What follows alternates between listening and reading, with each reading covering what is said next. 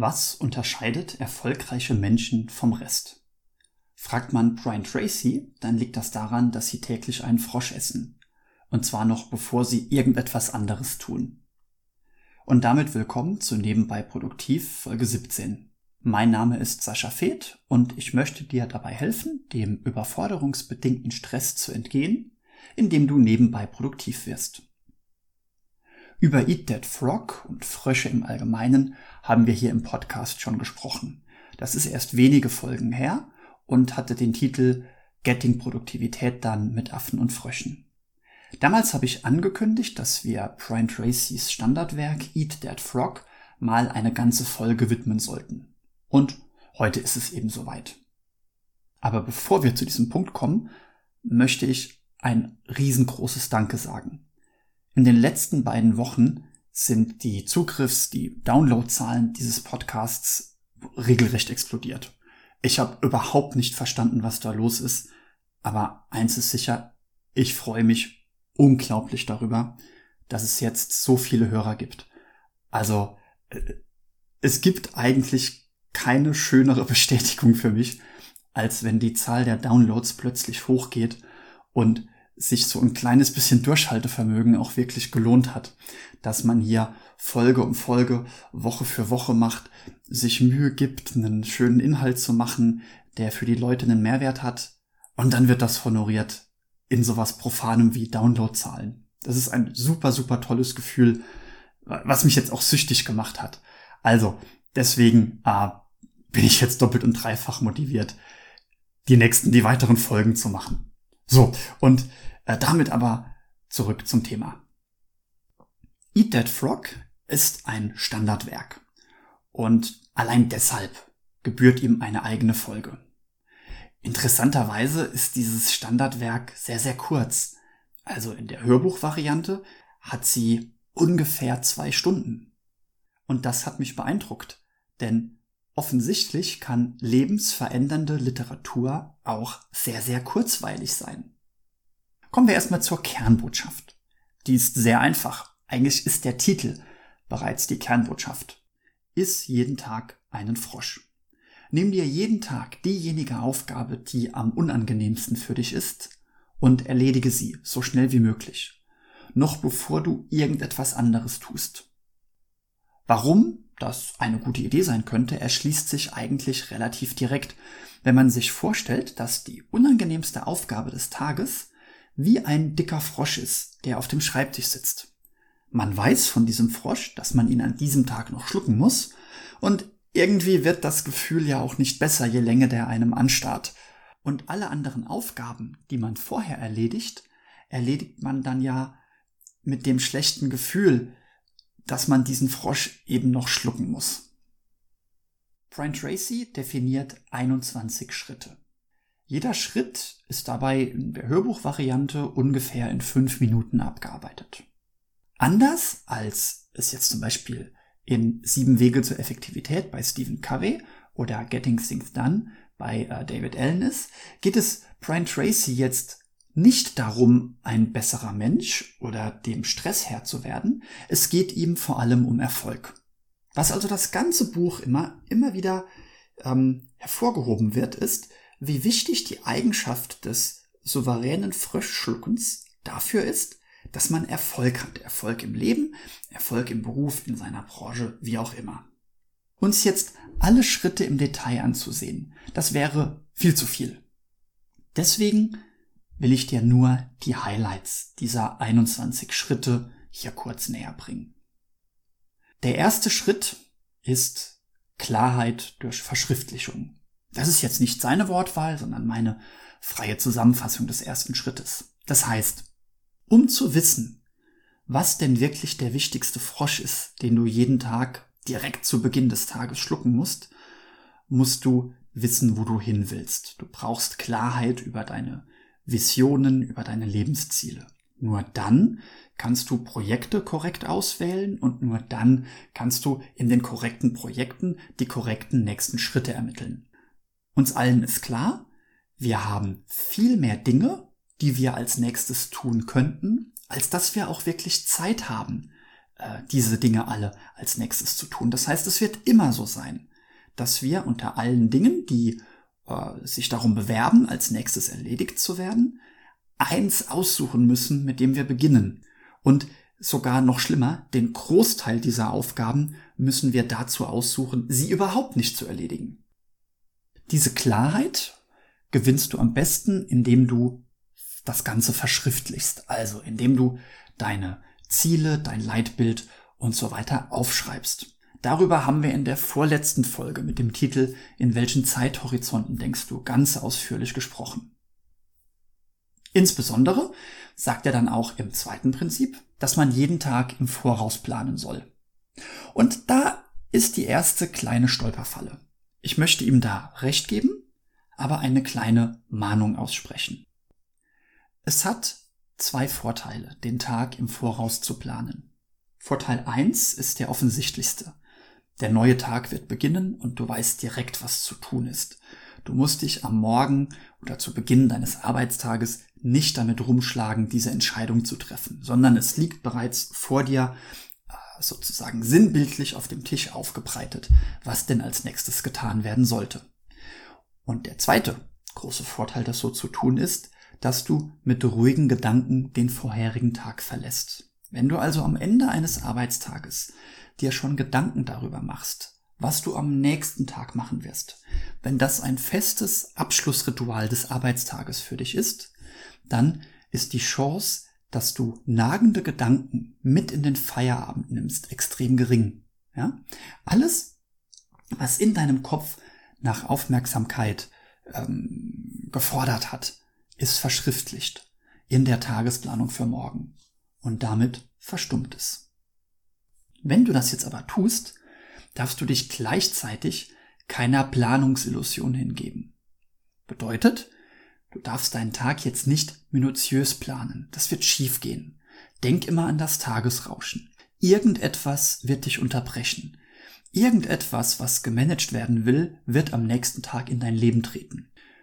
Besuche, Anrufe, E-Mails, sonstige Informationen, positive wie negative Botschaften, Gelegenheiten, Sachverhalte, die sich geändert haben und die deine bisherigen Projekte oder Ziele und Aufgaben plötzlich in einem ganz anderen Licht erscheinen lassen. Und du brauchst ganz dringend diese Flexibilität, diese Unterbrechungen zu managen. Das bedeutet, wenn du deinen Tag planst, plane ihn so, dass du offen für Unterbrechungen bist. Natürlich wird diese Unterbrechung oder diese neue Aufgabe, die dir dann zufliegt, sich mit den bisher geplanten Aufgaben messen lassen müssen. Und man muss erneut dann die Frage stellen, ist diese neue Aufgabe, die sich jetzt hier gerade in den Tagesplan reinzwängen will, wichtiger für mich als die Aufgaben, die ich mir für heute eigentlich vorgenommen habe. Was heißt wichtig? Naja, wir können da zunächst mal wichtig und dringlich unterscheiden, so wie es gerne äh, in der Eisenhower Matrix gemacht wird. Übrigens, Notiz an mich. Ich will schon seit langem eine Folge oder einen Blogbeitrag darüber machen, warum die Eisenhower Matrix maßlos überschätzt werden soll. Und du, falls du irgendwo eine rumfliegen hast, sie am besten sofort wegschmeißt. Aber zurück zum Thema. Eine Aufgabe, die jetzt also um unsere Aufmerksamkeit buhlt mit oder gegen andere Aufgaben, muss sich die Frage stellen, wie groß der Impact ist. Also eine ganz einfache Frage ist eigentlich, wenn du heute in einem Jahr zurückschaust auf den heutigen Tag, was wirst du dir heute in einem Jahr wünschen, welche Aufgabe du heute erledigt hättest? Und das ist die Aufgabe, die du als nächstes machst. Braucht ein ganz klein bisschen Vorstellungskraft, ein Jahr in die Zukunft zu denken, aber das haben wir ja in der Zeithorizontfolge geübt. Das dritte Prinzip ist, dass du dir über das Pareto-Prinzip im Klaren bist. Ganz kurz, was sagt das Pareto-Prinzip? Das ist diese berühmte 80-20-Regel. Die besagt zum Beispiel, dass 20 Prozent der Menschen in einer Wirtschaft 80 Prozent des Geldes, des Besitzes anhäufen. Nehmen wir uns ganz kurz die Zeit, um ein bisschen abzudriften und die Pareto-Regel, das Pareto-Prinzip an einem ganz einfachen Beispiel zu verdeutlichen. Nehmen wir an, du eröffnest ein Geschäft für, was könnte man im Geschäft verkaufen? Ach, keine Ahnung, Gläser. Dann stellst du fest, dass 80 Prozent deiner Kunden Wasser- oder Weingläser kaufen. Na, vielleicht nehmen wir noch die Biergläser dazu. Also Wasser, Wein oder Biergläser. Damit kannst du 80 Prozent der Kunden bedienen. Ganz, ganz selten kommt jemand in deinen Laden und will ein Schnapsglas, ein Whiskyglas oder was weiß ich, was es noch für Gläser gibt. Und du könntest dein Sortiment verfünffachen, um all diese Kunden abzubilden. Also du könntest dich selbst zum rundum sorglos Glasanbieter aufschwingen, der garantiert für jeden das richtige Glas hat. Dann kannst du annähernd 100% der Kundschaft bedienen, hast aber ein riesiges Sortiment und ein riesiges Lager.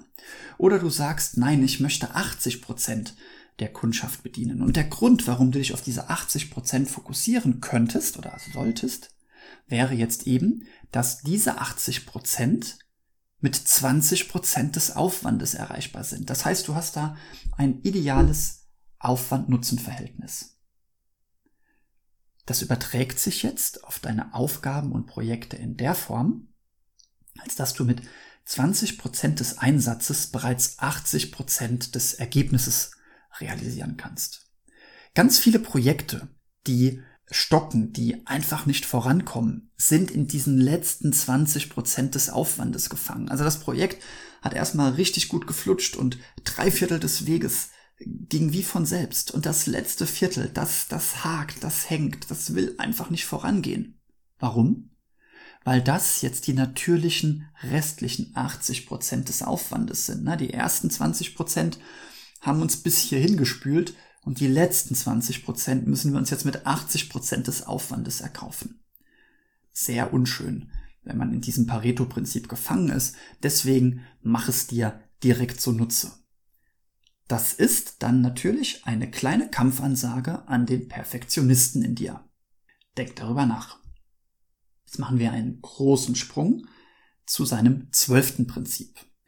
Über die Prinzipien, die ich ausgelassen habe, erzähle ich dir gleich noch etwas.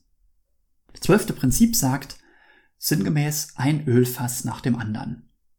Das Bild der Ölfässer habe ich dir hier im Podcast schon gegeben. Das bedeutet, wenn du dich durch eine Wüste navigieren willst, dann bist du sehr dankbar, wenn jemand immer in Sichtweite schwarz lackierte Ölfässer aufgestellt hat. Du musst dann von einem Ölfass immer nur noch das nächste erspähen, dahin laufen, dich dann dort neu umschauen und zum nächsten Ölfass laufen. Und natürlich brauchst du in dem Fall Vertrauen, dass die Ölfässer so aufgestellt sind, dass sie dich ans richtige Ziel führen. Wenn du jetzt also dir ein Ziel gesetzt hast, dann ist dieses Ziel in Sichtweite. Dazu ist meine Daumenregel ein bis zwei Jahre sollte das dauern. Wenn es länger dauert, ist das Ölfass zu weit weg. Und an diesem Ziel arbeitest du. Und wenn du dieses Ziel erreicht hast, dann erst schaust du dich um, wo das nächste Ölfass steht. Immer unter der Annahme, dass deine Lebensumstände sich nicht so derart geändert haben, dass das ursprüngliche Ziel nicht mehr wünschenswert ist. Das kann immer passieren. Auch dafür musst du offen sein, genauso wie du für das Tagesrauschen auf Tagesbasis offen sein solltest. Wir springen nochmal einen großen Sprung nach vorne und stellen fest mit Prinzip 20, dass man ungeduldig sein sollte. Wieso ungeduldig? Das liegt daran, dass viele Leute sich selbst viel zu viel Zeit einräumen in der Erreichung ihrer Ziele. Wenn du eine gesunde Ungeduld mitbringst, deine Ziele zu erreichen, dann wirst du auch Kräfte und Motivationen freisetzen, das zu tun, die plötzlich wie eine Art selbsterfüllende Prophezeiung wirken.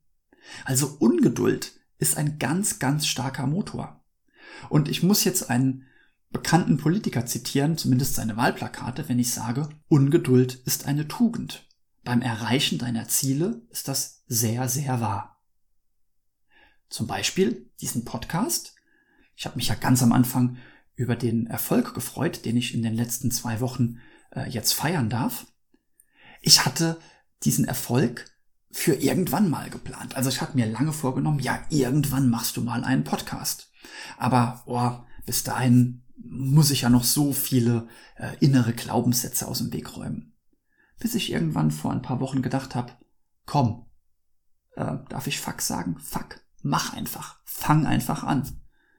Und genau diese Ungeduld sorgt dafür, dass ich jetzt hier sitze und dir über Frösche erzähle. Und genau diese Ungeduld kann es sein, die dich in wenigen Wochen auf einen ganz, ganz tollen Start zurückblicken lässt, den du nur deshalb gemacht hast, weil du ungeduldig warst. Das 21. Prinzip ist immer nur eine Aufgabe zur Zeit. Also, vermeide Multitasking. Insbesondere, wenn du mit der Froschaufgabe anfängst, dann kümmere dich nicht um Kaulquappen. Das ist ein sehr schönes Bild, das er bei den Aufgaben von Fröschen und Kaulquappen äh, spricht. Und manchmal ist es so, man ist gerade dabei, den Frosch zu essen und dann schwimmt eine Kaulquappe vorbei. Und diese Kaulquappe, die wäre jetzt so einfach runterzuschlucken, muss man nicht mal kauen, ähm, dass man auf die Idee kommt, ach, ich könnte doch jetzt auch fürs Gewissen eine Kaulquappe der Vergleich ist jetzt natürlich für alle Tierschützer ganz, ganz furchtbar, dass man fürs Gewissen eine Kaulquappe schluckt, um den Frosch nicht essen zu müssen. Aber du weißt, glaube ich, was ich meine. Du arbeitest an einer wichtigen Aufgabe und plötzlich trudelt eine E-Mail ein. Diese E-Mail hat dann zum Beispiel den Charakter einer Kaulquappe. Was ganz kurzweiliges könnte man jetzt schnell beantworten. Dann ist es vom Tisch. Dann hat man fürs Protokoll einen Haken auf der To-Do-Liste, ähm, den man machen kann hat aber den Frosch kurz links liegen lassen. Und das sollte man laut Brian Tracy auf keinen Fall tun. Jetzt habe ich jede Menge Prinzipien übersprungen. Das liegt daran, dass die meisten Prinzipien jetzt ähm, von sehr, sehr, ja, dass das Motivationsprinzipien sind. Also er sagt zum Beispiel, du sollst dich selbst mögen. Er gibt dir Tipps, wie du deinen Biorhythmus äh, optimal berücksichtigst. Er erklärt, dass du vorbereitet sein sollst. Er erklärt, dass du an deinen Stärken arbeiten sollst, aber gleichzeitig auch sicher sein sollst, dass alle Schwächen ausgemerzt sind. Ich muss es vielleicht ein bisschen genauer sagen, du sollst deine Stärken nutzen und deine Schwächen ausmerzen. Also immer, wenn du irgendwas tust und du merkst, okay, in dieser Ausführung hat mich jetzt diese und jene Eigenschaft von mir am meisten gebremst, dann sorg dafür, dass dich diese Eigenschaft das nächste Mal nicht mehr oder weniger bremsen wird. Wie hat mir das Buch gefallen? Dazu muss ich sagen, hm, naja, ich bin froh, dass ich es gelesen habe und ich sage dir auch, du solltest es lesen. Aber es ist kein Buch, bei dem mein Herz einen Freudenhüpfer gemacht hat, um es jetzt mal mit Marie Kondo zu sagen. Und der Grund dafür ist, dass das Buch eigentlich künstlich gestreckt ist. Die Kernbotschaft könnte er in wenigen Minuten rüberbringen. Kümmere dich um deine wichtigste Aufgabe, überleg dir vorher ganz genau, woran du die wichtigste Aufgabe erkennst. In Klammer, es ist diejenige, die am positivsten dein Leben verändern wird. In der Rückschau antizipiert und schlucke keine Kaulquappen, bis der Frosch gegessen ist. Und wenn du das jeden Tag äh, tust, wird Fantastisches passieren. Aber nein, er weitet das aus. Ob er das jetzt tut, weil das viel zu kurz wäre und er ein schlechtes Gewissen hätte, so ein kleines Buch abzugeben, oder ob er das tut, weil er diese anderen 21 Prinzipien für so wichtig und relevant hält, weiß ich nicht. Für mich fühlt sich das Buch aber etwas aufgeblasen an. Denn gleichzeitig geht er zu keinem Zeitpunkt so sehr ins Detail, wie das zum Beispiel Stephen Covey oder David Allen machen.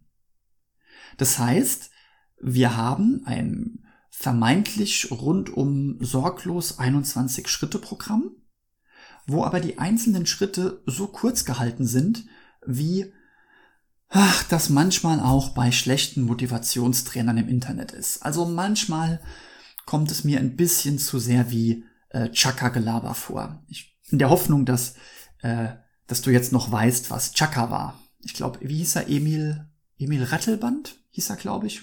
Also, ich fand ihn damals toll äh, und habe seine Sendung auf RTL liebend gern geguckt, aber ähm, er hat auch ein bisschen für Verruf in der Szene gesorgt. Im positiven Fall bläst er das Buch so weit auf, dass von seiner Motivation genug übrig bleibt. Er gibt ja auch ein System, also zumindest er gibt ein ganz, ganz grobes Rahmenwerk einer Systematik vor, die sagt, du sollst auf Papier denken, du sollst deine Prioritäten setzen und denk doch an das Pareto-Prinzip und sei ungeduldig, schlafe aber auch genug, esse ordentlich und so weiter. Aber dieser Schweinsgalopp, der ist einfach hier und da viel zu oberflächlich und das hat einfach dazu geführt, dass mir dieses Buch nicht so gut gefallen hat, wie es die an sich lebensverändernde Kernbotschaft eigentlich hätte tun sollen, wie es dem Buch eigentlich zugestanden hätte. Das heißt, als alleinstehendes Werk zur Produktivität kann ich es nicht empfehlen. Wenn also jemand nur ein einziges Buch lesen sollte und fragt mich nach der Meinung, ob, nach meiner Meinung, ob das denn Eat That Frog sein könnte, dann würde ich sagen, nein, kann's nicht. Dieses Buch ersetzt nicht Covey oder David Allen. Und äh, als Motivationswerk schon mal gleich gar nicht, denn dazu ist es zu oberflächlich. Und mittlerweile hat man vielleicht in vielen Folgen rausgehört, dass ich eine Abneigung gegen oberflächliches Motivationsgeplapper habe. Wie hat das Buch jetzt mein Leben verändert? Naja, das hat es ein bisschen. Warum es das nicht vollumfänglich getan hat, hat zwei Gründe. Zum einen habe ich vor einiger Zeit bereits angefangen, für mich mit der Top-5-Methode zu experimentieren. Das heißt, mir jeden Tag für den Folgetag fünf wichtige Aufgaben rauszusuchen, die ich erledigen will. Das habe ich in der Form, in der Strenge nicht durchgängig gemacht, also dass das jetzt genau fünf Aufgaben sein mussten, aber ich bin in meiner Next Action Liste sehr, sehr sorgfältig und deswegen kann ich eigentlich jeden Tag relativ einfach oder am Ende jeden, jedes Tages relativ einfach sagen, was denn jetzt noch die nächst wichtigste Aufgabe ist in meinem System. Das heißt, die Schritte dieser Aufgabe zu identifizieren, äh, die musste ich jetzt nicht mehr gehen, sondern ich habe jetzt für mich noch mitgenommen, dass ich mich vielleicht stärker disziplinieren soll, diese Aufgabe anzugehen. Denn auch was ich bei mir festgestellt habe, ist, dass wenn mein Arbeitstag beispielsweise um 8 Uhr beginnt, dass ich die wichtigste Aufgabe dann stellenweise erst um 10 Uhr begonnen habe und tatsächlich zwei Stunden lang mich mit Kaulquappen aufgehalten habe. Und da war mein guter Vorsatz, das jetzt zu ändern, das jetzt besser zu machen. Also das war zum einen tatsächlich ein Einfluss auf mein Mindset. Was habe ich konkret gemacht? Konkret habe ich mir in Todoist, die haben ja eine sehr, sehr starke Filterfunktion, einen Filter angelegt habe, der heißt Frosch. Dieser Filter zeigt mir alle Next Action Aufgaben an, die mit Priorität 1 versehen sind oder das Etikett Frosch tragen. Das ist sozusagen so ein kleiner, so ein kleines Notfalletikett, weil manchmal tue ich mich schwer, eine Aufgabe als P1 ähm, also als höchste Priorität festzulegen, sehe das eigentlich eher als P2. Äh, dennoch habe ich das Gefühl, dass das die Aufgabe ist, die ich jetzt als nächstes angehen sollte. Aus welchen Gründen auch immer. Das hat natürlich jetzt auch gleichzeitig dazu geführt, dass ich jetzt nicht jeden Tag 20 Frösche vor mir sitzen habe, dass ich sehr, sehr sparsam geworden bin, äh, die höchste Priorität zu vergeben und auch nochmal alle Aufgaben in meinem System durchgegangen bin, die die höchste Priorität hatten, ob ich, ob sie das wirklich verdient haben. Und meistens war die Antwort nein. Äh, da hatte ich damals nur die P1 vergeben, weil ich mir gewünscht habe, das möglichst bald zu erledigen. Und mich damals sozusagen selbst mein Zukunfts-Ich austricksen wollte. Faktisch waren die Aufgaben gar nicht so wichtig. Und dann habe ich mir auf den Startbildschirm von meinem Mobiltelefon und von meinem Tablet einen, äh, ein Widget gelegt von Todoist, wo ähm, dann genau diese Froschaufgaben gefiltert werden. Ich hatte schon länger ein Next Action Widget auf meinem Homescreen, das sogar schon seit ein paar Jahren mittlerweile. Aber dieses Frosch ähm, Widget, dieser, dieser Froschfilter, der mir nur die ein bis drei Frösche anzeigt. Das ist jetzt eben sozusagen ganz zentral auf meinem Homescreen. Am Ende des Tages überprüfe ich für mich auch selbst, ob ich daran gearbeitet habe. Und ich habe so einen Habit Tracker, das muss ich vielleicht auch mal in einem Podcast hier vorstellen, wo ich jeden Abend sage, ob ich diese äh, Serie von einer neuen Angewohnheit habe abreißen lassen oder nicht. Und natürlich möchte ich da nie, dass die Serie abreißt. Also, die Frösche sind prominent platziert, sie sind automatisch in Todoist gefiltert, identifiziert und ich muss am Abend in meiner Serie angeben, ob ich sie gerissen habe oder nicht und natürlich vermeide ich es, die Serie reißen zu lassen. Und ich habe mir noch eine zweite Quelle von Fröschen dazu geholt.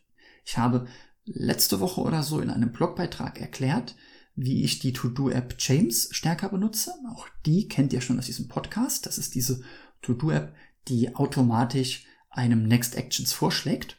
Und mein Ziel ist es jetzt, dass ich eben jeden Tag ein bis drei Frösche abschließe, die mir To-Doist gibt. Und anschließend schließe ich hm, Pseudo-Frösche, aber auf jeden Fall keine Kaulquappen ab, die mir James hinschmeißt, weil James sucht nochmal nach ganz anderen Gesichtspunkten diese Frösche heraus.